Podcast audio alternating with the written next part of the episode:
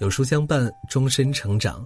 书友你好，欢迎来到有书，我是主播杨锵锵。今天为你分享的文章来自于樊登读书。熬夜的人正在悄悄变丑。国学大师南怀瑾曾说过一句戏言：“你问我信仰什么？我信仰睡觉。人生的三分之一时间是在黑暗中度过的，但是它却直接决定着余下的三分之二。”然而，现代人的睡眠已成为奢侈品。二零二一运动与睡眠白皮书显示，目前中国有超过三亿人存在睡眠障碍，其中超四分之三的人晚上十一点以后入睡，近三分之一的人熬夜到凌晨一点以后才能入睡。你以为你在熬夜，其实夜也在熬你。中国首部睡眠纪录片《追眠记》，收视率在二十五至四十五岁人群中排名第一。戳中了不少网友的心，从睡眠状态看尽人生百态，不同年龄、性别、行业、阶层的人，都有各自不能睡、不想睡、睡不着的原因和故事。有的人因为家庭生计问题无法入眠，有的人被欲望、烦恼纠缠而失眠，有的人为了梦想不敢多睡，怕跟不上时代发展的步伐。正如李宗盛歌词中所唱的。每到夜深人静的时候，我总是睡不着，我怀疑是不是只有我的明天没有变得更好。但人生的下半场拼的是健康，你年轻时候欠下的睡眠债，终有一天会以更加惨痛的方式还回来。前几天，青年学者孔元博士因心源性猝死不幸去世，年仅三十六岁。这个噩耗引发历史学界众多学者的惋惜与哀痛。最近几年，猝死的新闻频频出现，三十多岁就高血压、高血糖也大有人在。这很大程度上是压力过大、经常熬夜、运动不足所导致的。蓦然想起于娟在《此生未完成》里所说，在生死临界点的时候，你会发现，任何的加班给自己太多的压力，买房买车的需求。这些都是浮云。如果有时间，好好陪陪你的孩子，把买车的钱给父母买双鞋子，不要拼命去换什么大房子。和相爱的人在一起，蜗居也温暖。于娟三十岁成为复旦教师，三十二岁确诊乳腺癌。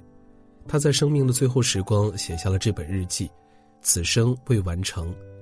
这本书是她留给女儿、丈夫和父母的牵挂，是她留给知心朋友们的叮咛。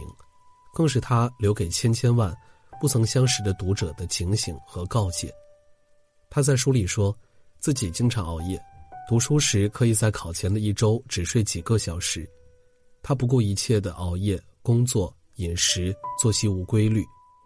年轻时觉得自己身体好，无所顾忌；生病后才发觉，这具肉身是多么的脆弱，生命是多么的无常。工作需要付出心力。但不要以身体为代价，好好珍惜自己的生命。除了生命，其他的一切都是小事儿。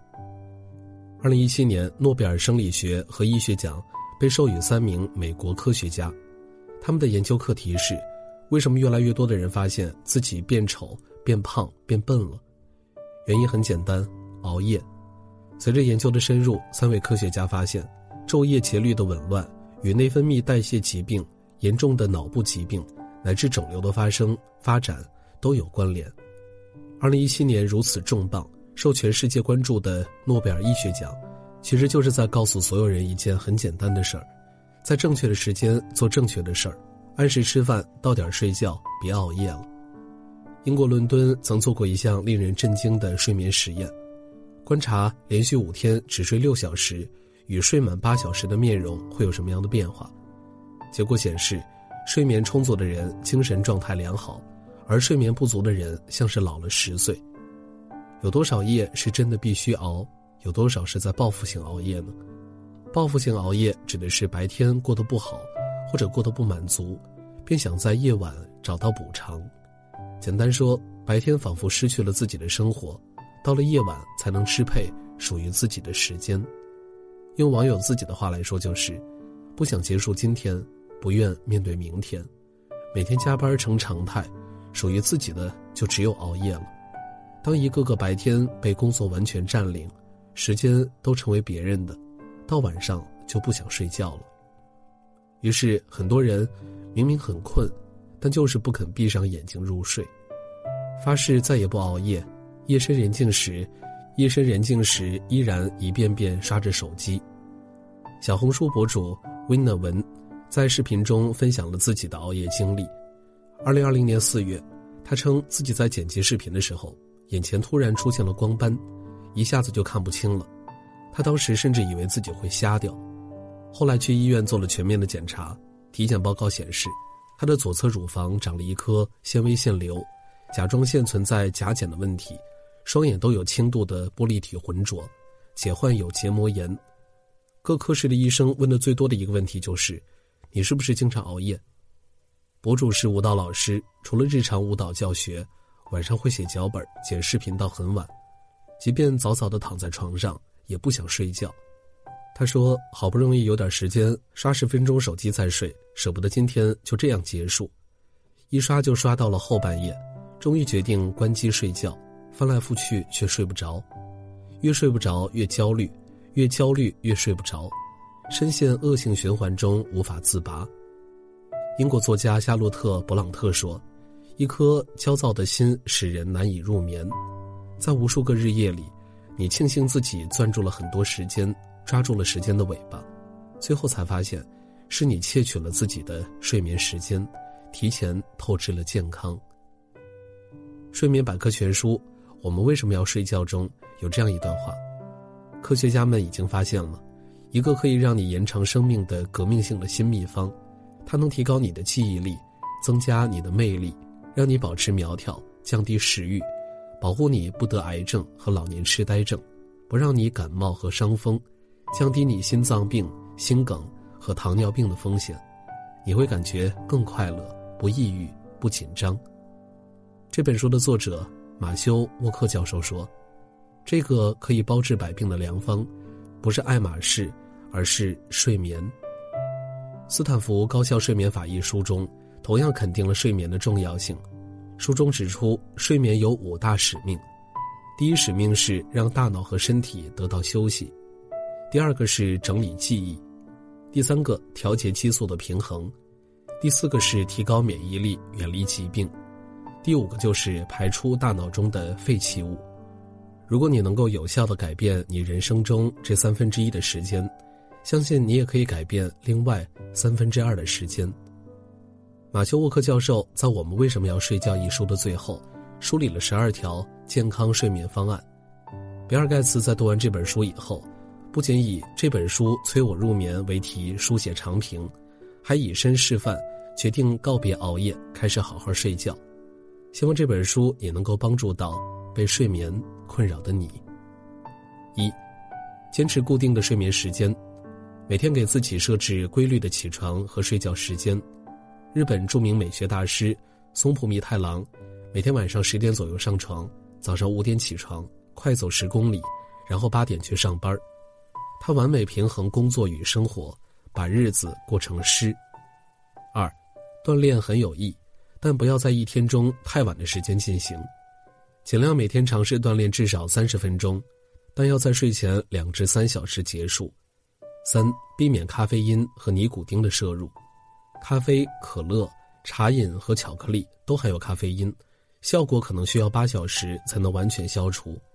因此，在下午晚些时候喝杯咖啡，会让你晚上很难入眠。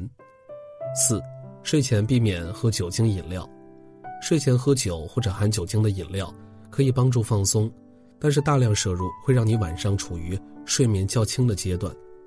五，深夜避免大量进食，简单的零食可以，但是大量进食会导致消化不良，干扰睡眠。六，尽量避免使用会延迟或破坏睡眠的药物，常用的心脏、血压或哮喘药物，以及一些治疗咳嗽、感冒或过敏的非处方药和草药，都会破坏睡眠模式。七，下午三点以后不要午睡。午睡可以帮助弥补缺失的睡眠，但是午后的午睡可能会造成夜间的更难入睡。八、睡前放松，不要把白天安排的太满，以至于没有时间放松。可以在睡前做一些轻松的活动，如阅读或听音乐。九、睡前洗个热水澡，洗过澡后体温的下降，可能会使你感到困倦。洗澡也可以帮助你放松和缓解紧张，让你更容易入睡。十、保持卧室幽暗凉爽，且不要放置任何电子产品。研究表明，睡前玩电子产品能使褪黑激素分泌量减少百分之二十二。褪黑激素减少会造成生物钟的混乱，引起失眠。因此，睡前一个小时最好远离电子产品，并且保持房间内温度凉爽，你会睡得更好。十一，适当晒晒太阳，日光是调节日常睡眠模式的关键，尽量每天在自然阳光下晒三十分钟以上。十二，睡着时不要躺在床上，如果你躺在床上二十分钟后仍然很清醒。或者开始感到焦虑，那么就起床，进行一些轻松的活动，直到感到困倦。睡不着的时候强迫自己入睡，只会加重身体的紧张和焦虑。伏尔泰曾说：“上帝为了补偿人间诸般烦恼事，给了我们希望与睡眠。我们以入眠归结过去，开启未来。熬夜与不熬夜，过的是两种完全不同状态的人生。”生活忙忙碌碌，熬夜何其多，若为长远计，自当早摆脱。